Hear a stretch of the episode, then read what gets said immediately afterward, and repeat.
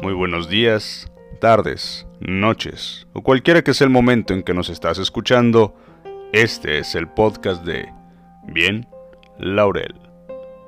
Yo soy Luis y hoy hablaremos de un tema muy interesante. El amor es para ociosos. Sí, me escucharon bien. El amor es para ociosos. Y qué lindo, qué lindo es ser ocioso. Me gusta salir a caminar a la hora del atardecer. La atmósfera quieta se va tiñendo levemente primero de rojo, luego de lila, y al filo de la noche de azul. Se desdibujan cada vez más los contornos de los árboles de la avenida. Tengo a un lado la oscuridad que avanza, al otro los últimos incendios del crepúsculo, y arriba la nota musical de la primera estrella. Cuando paseo por las calles céntricas de la ciudad, me admiro de que hasta los edificios de desveladas oficinas se impregnen de poesía, ataviándose con brillantes luces que los convierten en suntuosos palacios donde se adivina el inicio de una fiesta exquisita. Pero, si cruzo por las colonias humildes, también hay un poético misterio de las casitas donde han encendido ya una lámpara. Me alegro al pasar por las ventanas imaginando la dulzura de la hora que trae la paz a los hogares. Los niños ven televisión o juegan con el perro. La madre extiende sin prisa el mantel sobre la mesa. El sillón del padre está esperando a su dueño y el periódico que leerá y su cómoda bata de descanso. La tierra se siente ya perezosa. Pero lo que más me place es asistir al bullicio de la salida de las empleadas. Tiendas y oficinas son como jaulas de descuidadas puertas abiertas por donde escapan miriadas de gorriones. Salen las chicas parloteando y luego se dispersan en grupos. A algunas las esperan sus novios. Estas callan. La emoción las turba y parecen infinitamente tímidas. Se alejan de las demás muy orgullosas, en el fondo, de que las vean irse acompañadas por un varón. Luego atravieso un jardín. Qué metiche soy, la verdad. Y vuelvo a encontrarlas. Pasean lentamente las parejas, ella apoyada en el hombro del muchacho, o ambos tomados de las manos casi sin hablar, casi sin mirarse. Como si ya el estar juntos fuera la mejor manera de decirlo todo. Después el banco, el árbol y la estrella. Y comienzo a meditar. Comienzo a meditar un minuto. Y me digo a mí mismo, qué peligros corren estas chicas. Pero, qué hermoso es el amor. Qué hermoso es el amor. ¿Por qué? ¿Por qué el amor acaba? ¿Por qué? ¿Por qué, Dios mío? Si parece eterno. Y sí, lamentablemente les digo el día de hoy, esa es la verdad. Esa es la tragedia. El amor acaba. Dentro de 10 años esas parejas o se habrán olvidado o se estarán aburriendo de estar juntas. Tal vez hayan llegado a odiarse. Hasta se avergonzarán de que se les recuerde el divino embeleso que descendía a la hora del crepúsculo. Me duele cada amor que termina, la verdad sí. Como me duelen los árboles talados, como me duelen los muertos. Y el amor podría no concluir jamás. Sin embargo, lo asesinan tantas cosas. El capricho por otro querer, el egoísmo, la ambición, la grosería, la pobreza, la riqueza, la violencia. Pero con todo, ¿no será también un asesino principal el que no haya tiempo para amar? ¿No sucederá que en el matrimonio, que debería ser la cima del amor, la mujer está ocupada, y él también, y se olvidaron de soltar todas las faenas a la hora sagrada del crepúsculo para volver a encontrarse y mirarse de hito en hito como si nada más tuvieran qué hacer en este mundo.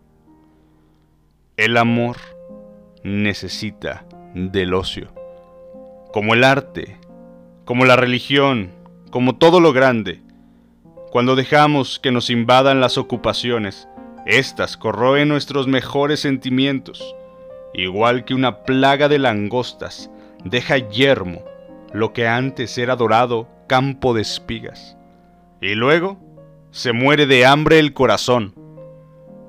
Primero, el esposo porque ama a su familia, trabaja duramente para dar a los suyos cuanto necesitan. Pero, después de trabajar en demasía, acaba olvidando a su familia. Se lo dará todo, pero ya no se da a sí mismo. Hemos visto muchas películas donde la pareja de protagonistas se distancia al grado de que se divorcia o ella comete adulterio, pero la mujer lo explica, aunque no se justifique, por causa de que el marido, entusiasmado por sus pingues negocios, la abandona, la abandona demasiado, no se ocupaba de ella, este desastre ocurre en las clases altas de la sociedad, pero también en la clase media y en la más humilde. El hombre que tiene que luchar denotadamente para llevar el pan a la casa, no es que esté feliz con sus tareas como el millonario, mas le preocupa hondamente la economía y esas preocupaciones lo absorben, impidiéndole disfrutar de las ternuras hogareñas.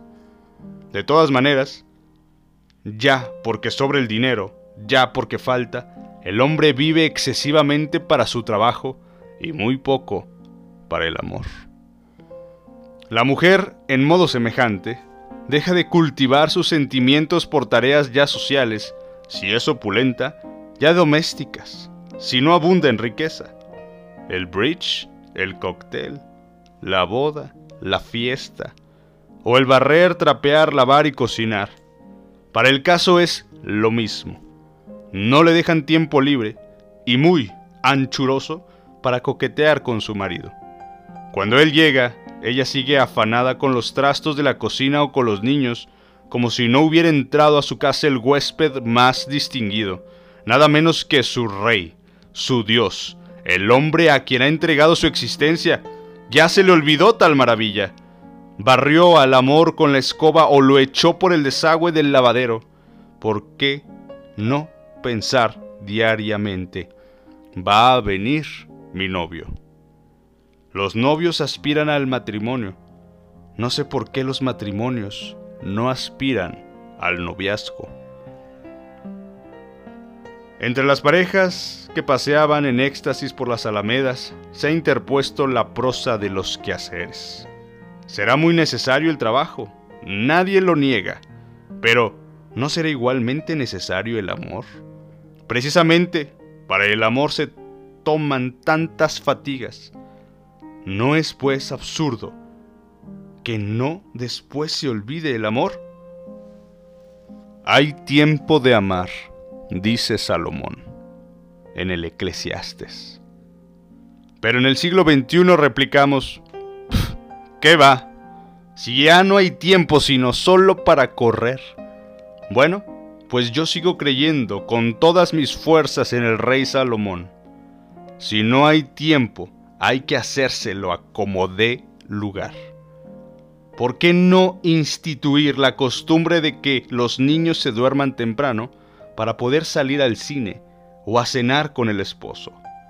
Hay que distribuir las labores de manera que las horas del anochecer estén ya ociosas y expectantes para que la esposa guarde como las novias a que llegue el hombre de su vida. Fuera las preocupaciones, es la hora de la paz y la ternura.